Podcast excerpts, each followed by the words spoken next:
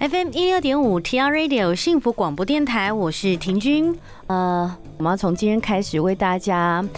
解决一下睡眠的问题，因为我自己有睡眠的问题，你知道吗？其实根据呃台湾睡眠医学学会哦，他们的调查里头就有发现，其实这么多人当中，就高达了百分之四十一的人，在一个月内都觉得自己睡眠不够。当然，包括我自己也是，我就觉得我好像每一天都好累，每一天都睡不够，然后我都不晓得怎么才有办法让我自己处在一个比较深眠的状态。所以我决定一件事，就是从今天开始呢，未来每个礼拜一。呃，晚上的七点到八点这个阶段，我们就聊聊睡眠，也许是解决我，也许是解决你，或者是也许厘清一些我们关于睡眠的定义。所以今天邀请到节目当中来，未来即将每个礼拜一来陪伴我们的这位呢，是我认识过当中就是最重睡的一个人，他很爱睡，很嗜睡。很很对睡很有研究啦，应该这样讲。我们先来邀请他出来哦，他是我心中最重要的睡眠专家，他是诗兰慕德国百年顶级手工床的总经理林佳美。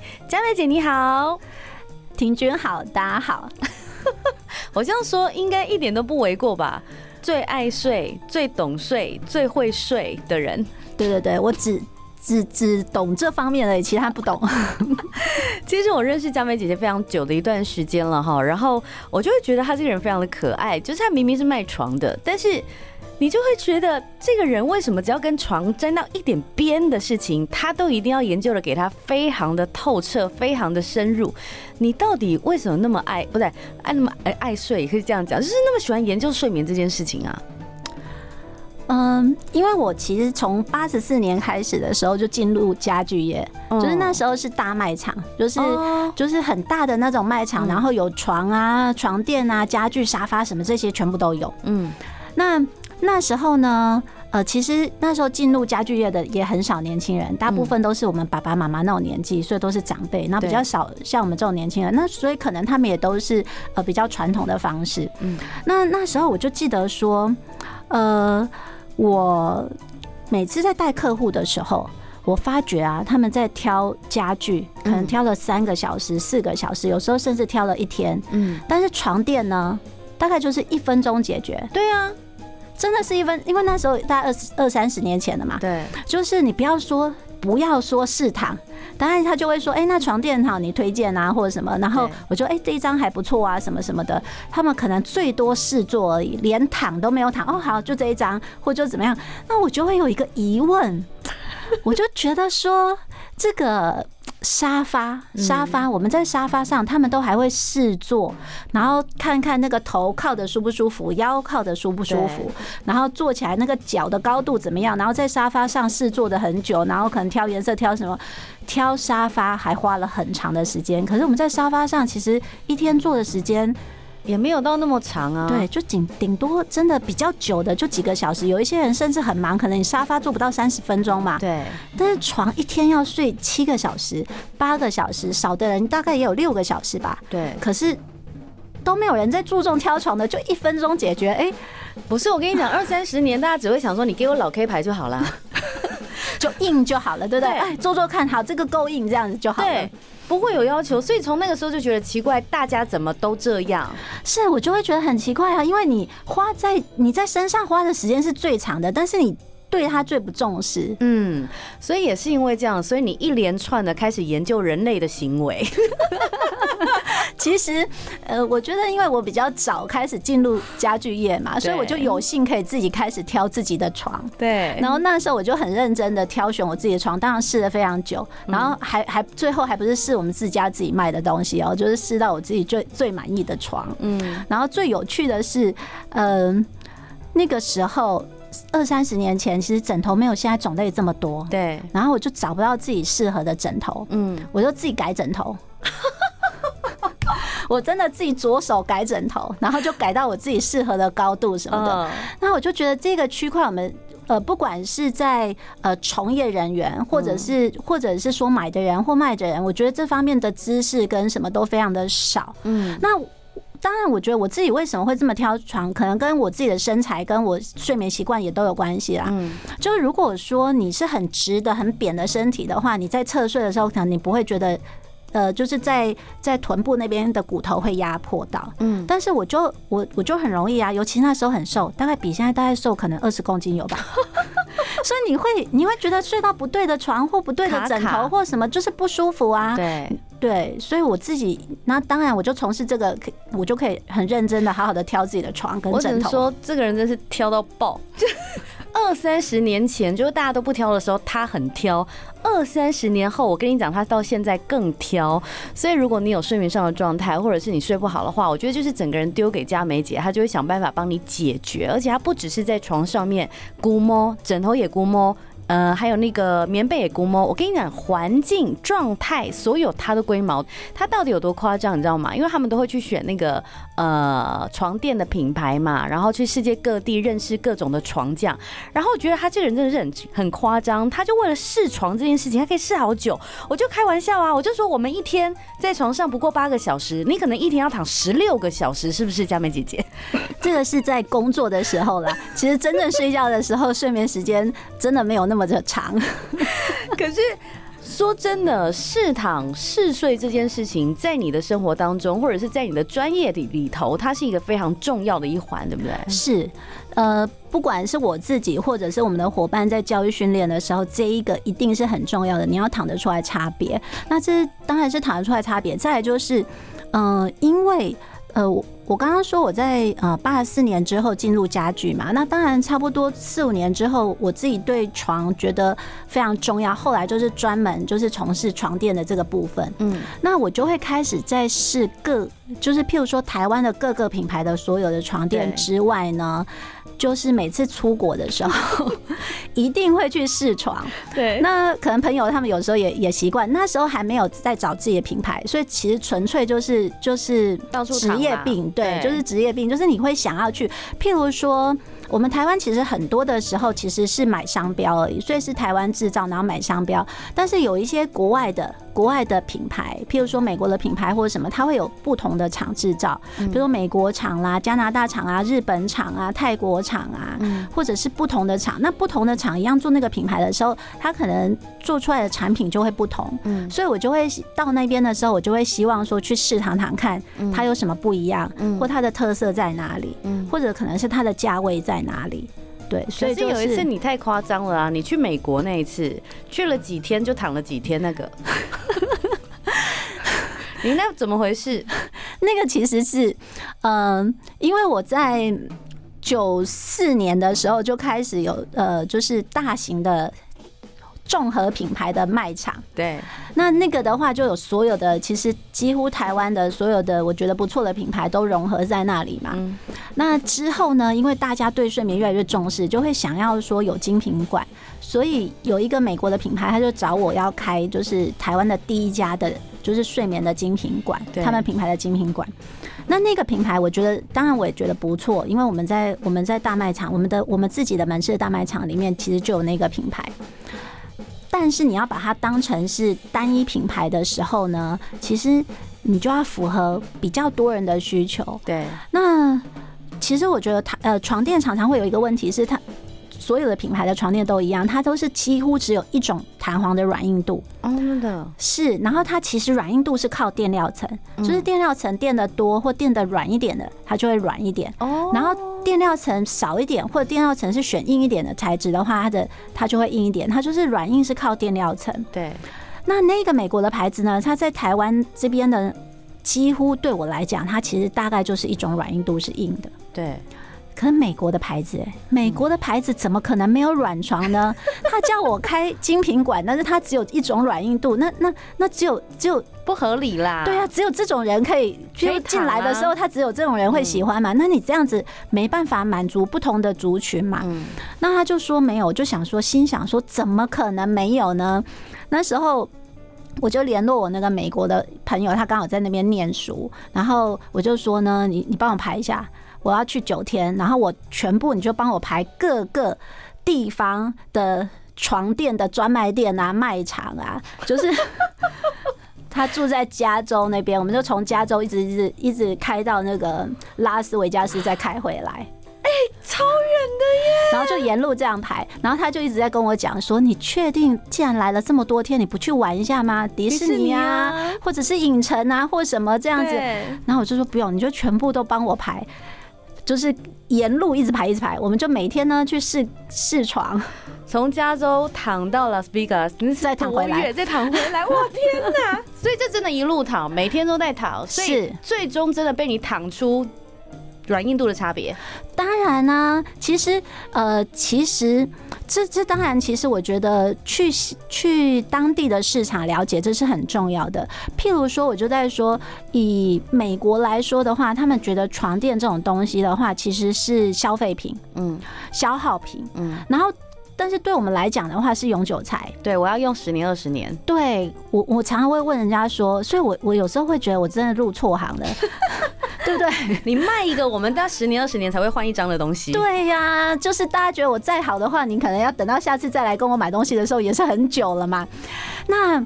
呃，可是我觉得为什么为什么我会在这个区块更研究的原因，也是也是因为这样子，因为我们太少会去换床了，所以我会觉得说你在一开始买的时候就要买对，太多的客户买错了还是继续睡，嗯，所以所以这个是为什么我觉得在在台湾我要更更认真研究，我希望我的客户要买对的原因。那好，他们大概都是保固两年或五年而已，嗯，所以那个那个。对，我觉得对你你在想你在想说，其实有时候你们我们在这边要买那样子的床的时候，其实那个说十年二十年，那个他们真的是说说而已啦。这是心里话，是不是？对，这是心里话，是那，就是说说而已。对，但我必须讲，就是佳美姐姐她呃，对于睡眠很有研究这件事情，不光光只是在我们刚才讲到的所谓的器材上面，或者是床垫上面，或者是床到底是软还是硬这件事情上面，她涉猎的方向真的是很多哦，包括她。看了好多书，那其实为什么会找佳美姐来当嗯未来的这个关于啊好睡的特别来宾哦？除了她在她自己的专业上非常的努力研究之外，她也扩及了身边所有的知识跟 呃能量，她把它汇集成一个，就是想要带给大家对的方向。我会这样讲，原因是这个人真的很夸张，你就研究床就算了，你知道吗？他还为了研究那个睡这件事情，听说家里囤了几百本书。是怎样？是只要跟税相关的书籍啊，或者是相关的这个知识，你全部都要看过一遍，对不对？其实，在一开始的时候，就是从事这个行业的时候，我就会开始找这个相关的书。嗯，那时候真的非常少啦，大概二二十几年前的时候，大概我觉得可能五本以内有吧。我还记得有一本就是叫做呃找到一颗好枕头，那个是一个日本的，就是枕头医师写的。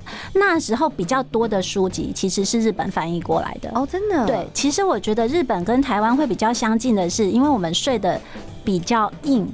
所以常常很很多的时候，睡眠方面的问题是颈椎病啊，或其他的，因为你呃整个姿势或什么会有问题。所以所以其实日本跟我们这方面其实翻译的也是最多。嗯嗯嗯嗯。然后呃大概是十十年来，其实对这方面的研究其实就非常的多了。就很多的时候从呃美国那边或其他地方翻译的就会更多，甚至我们台湾自己出的其实也很多了。嗯，我真的觉得你是很好学。佳美姐要来的时候还特别秀了一一个照片给我看，说你看，你看，你看，为了上你的节目，我看把这些书全部都搬出来，吓死了，一长桌这样子。但说实在，我觉得佳美姐刚才讲到一个很重要的事情哦，就是我们过去可能台湾朋友有一些呃，不管是老人家或长辈，他们都喜欢硬床或硬枕，可是呃，不见得真的每个人都适合所谓的硬床跟硬枕。那或者是呃，也许到了现在这个时代，它开始有很多不同的软硬度啊，不管是床的软硬度，或者是枕头的软硬度，甚至是材质的问题，它都有可能影响我们在睡眠上面的一个状态。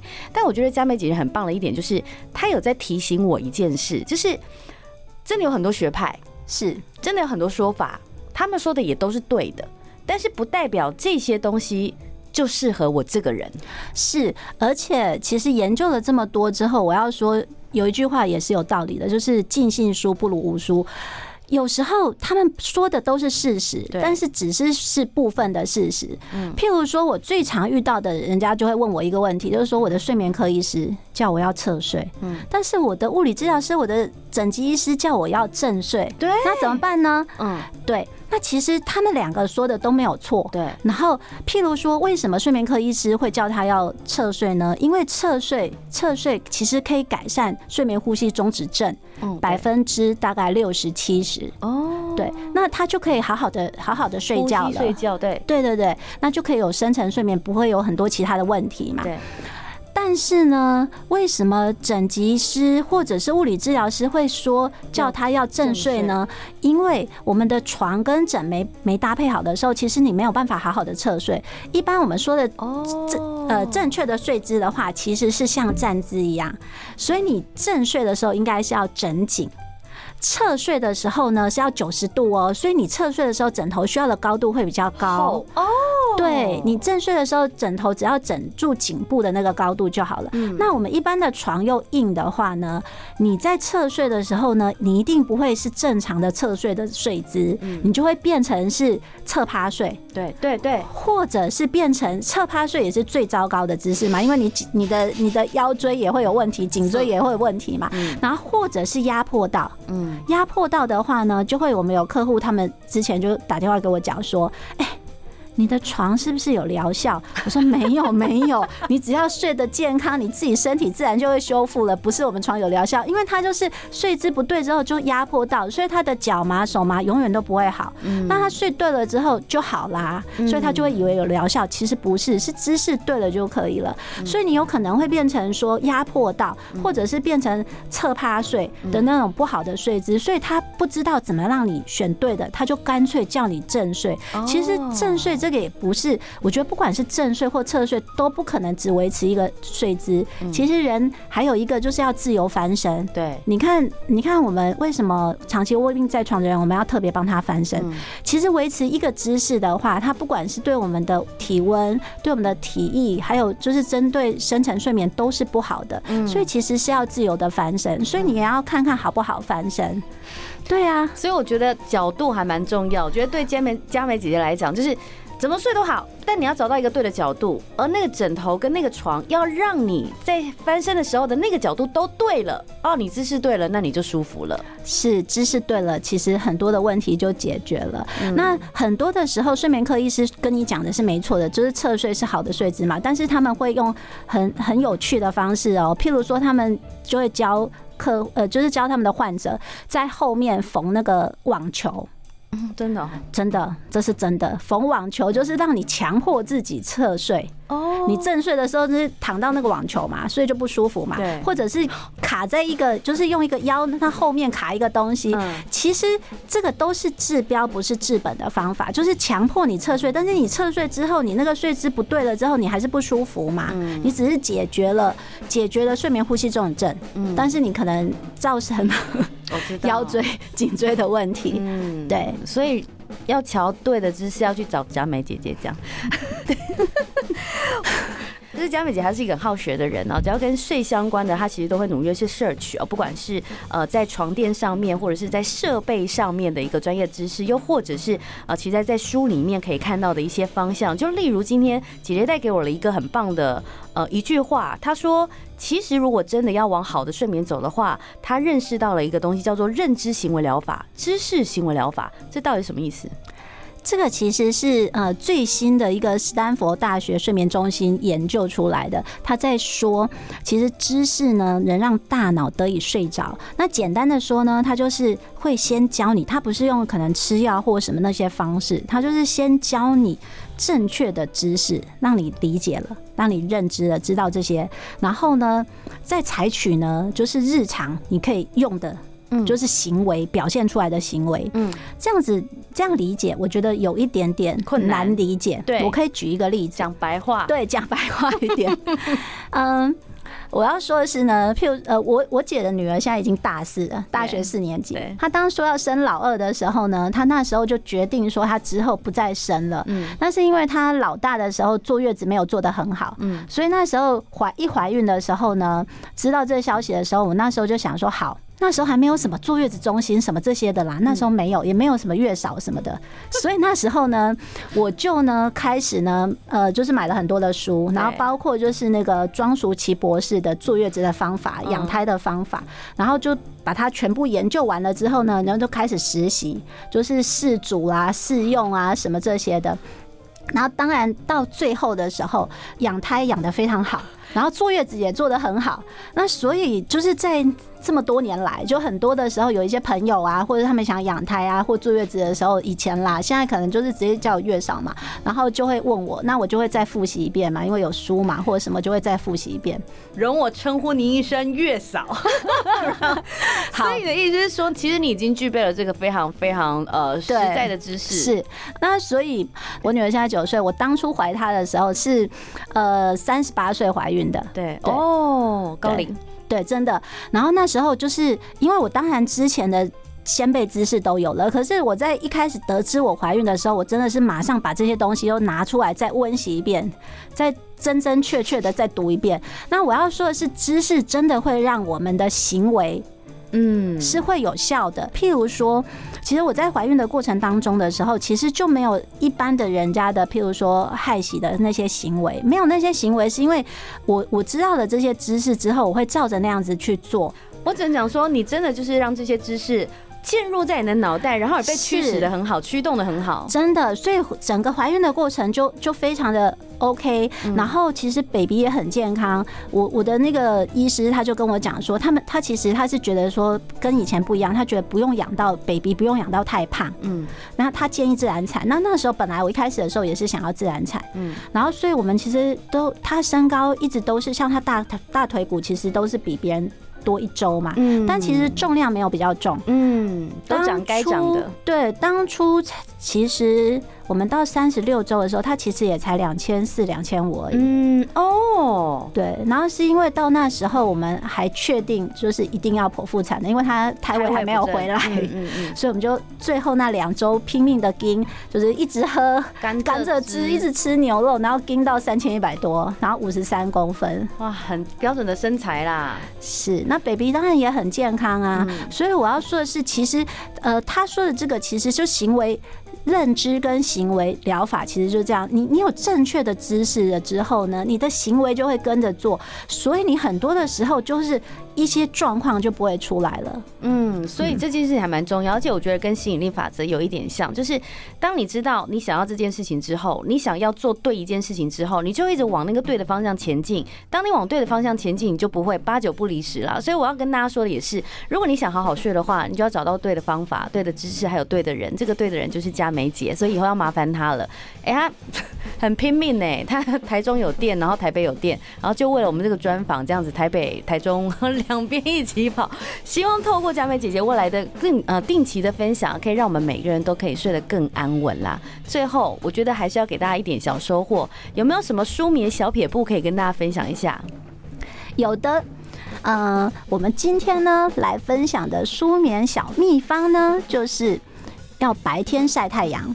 你白天晒太阳的话呢，晚上才会睡得更好。嗯，那所以其实最好的是你大概中午十二点前的时候就可以晒太阳。